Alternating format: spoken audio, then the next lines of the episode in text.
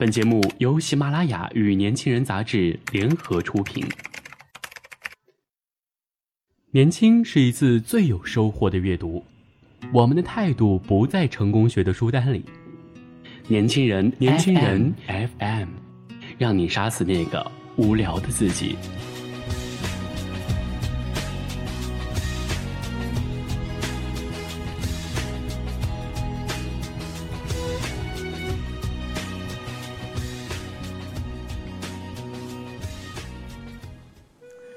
你好，欢迎收听《年轻人杂志》夜读节目，我是杜丽。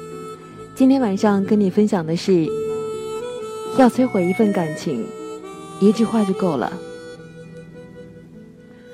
要去参加男友的同学聚会，他描眉画眼，扑粉卷发，折腾的不亦乐乎。他眼看时间不早，有点急，催促道：“差不多就行了。”他随口说：“某蝶也去呢。”某蝶是他追了多年无果的女人，他轻蔑的笑了下：“你还想跟他比？”语气里满是嘲讽和不屑，就像老是嘲讽妄图挑战哥德巴赫猜想的小学生一样。他的心悠忽一紧，又希望是会错了意，追问了一句：“你是说我不可能比得上他，对吗？”他没答。他回头看，他不耐烦的站着，一脸的失落迷茫，是在追想那个他永远追不上的女人吧？他的心一下子冷了。他就站在他的身后，他却忽然觉得离他好远。那次聚会他没去参加，之后没多久，他们就分手了。心离得远了，感情自然就淡了，分开也是轻而易举的事情。她有个多年的闺蜜，两人亲密到可以穿同一件大衣，吃同一碗拉面，心事儿更是无话不说。后来她谈了一个有点背景的男朋友，借对方的帮助进了一家不错的公司，一切如意。闺蜜却没那么幸运。接连被两个混小子甩，生活一团乱麻。她为闺蜜着急，花很多精力帮她物色好男人，终于打探到一个不错的，迫不及待的介绍给闺蜜。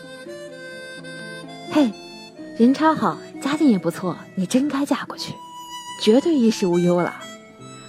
闺蜜却没有迎合她的热情，只是淡淡的说：“靠男人算什么本事？”她愣了。这是什么意思？影射他靠男人过活吗？还是早在嫉妒或者是鄙视了？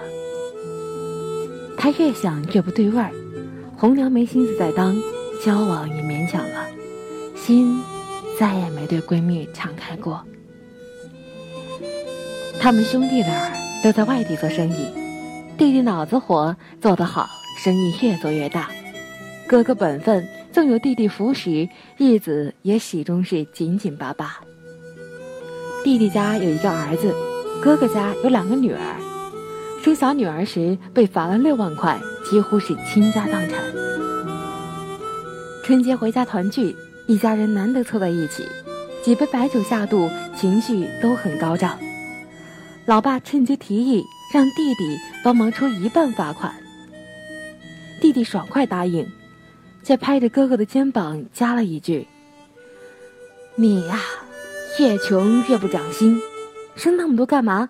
还不是没儿子。”哥哥当时就火了，摔了筷子，拍了桌子：“我穷，我没儿子，是我没命，轮不着你来教训。”一顿团圆饭不欢而散。那以后兄弟俩生疏了，表面上客气着。心里都系着大疙瘩。感情是件多么微妙的事情，亲人也好，情侣也好，朋友也好，要亲密起来多不容易。就好比是盖摩天大厦，砖瓦水泥石板钢筋，一天天的垒上去，要多认真多谨慎，付出多少努力才能落成？人的一生中，这样的大厦也建不成几座，可这样珍贵的资产要毁掉，却十分容易。一句不小心的话，就可能变成一把火，呼啦一下把一切都烧成灰。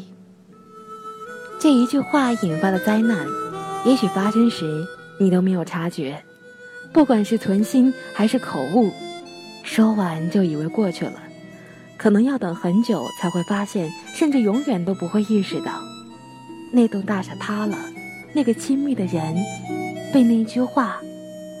推出了你的世界，